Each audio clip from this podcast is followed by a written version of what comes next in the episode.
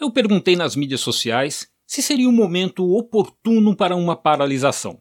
Recebi 2 mil votos. 53% disseram que não é um bom momento. 41% responderam que sim. 6% estavam indecisos. Nos comentários, quem se posicionou a favor da paralisação argumentou que a solução deve vir do governo em atender a pauta, como, por exemplo, a alteração na política de reajuste do preço do diesel. Algumas respostas são curiosas. Uma delas é do Alexandre Freitas. Ele é autônomo e diz que a culpa pelo frete ser um lixo, nas palavras dele, é do próprio autônomo. Ele diz: dão carona para a carga dos exploradores, pegam um frete de ida péssimo, para voltar trazem um frete de retorno que mal custeia o diesel e muitas vezes tem que pagar o pedágio do próprio bolso. Ele continua: Eu faço as contas. Se o frete é ruim, não pego.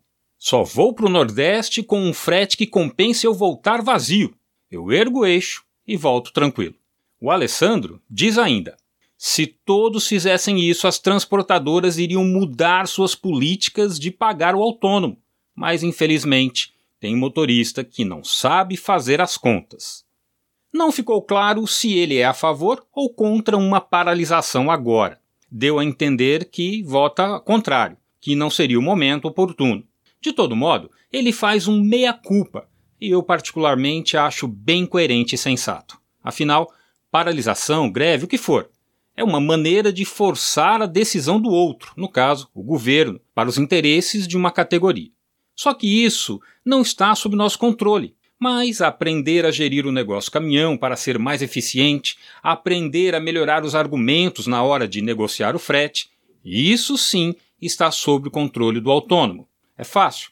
Não, mas é possível ter melhores resultados só mudando foco. É isso. Se você quer saber mais sobre o mundo do transporte, acesse o site trucão.com.br. De São Paulo, Jaime Alves.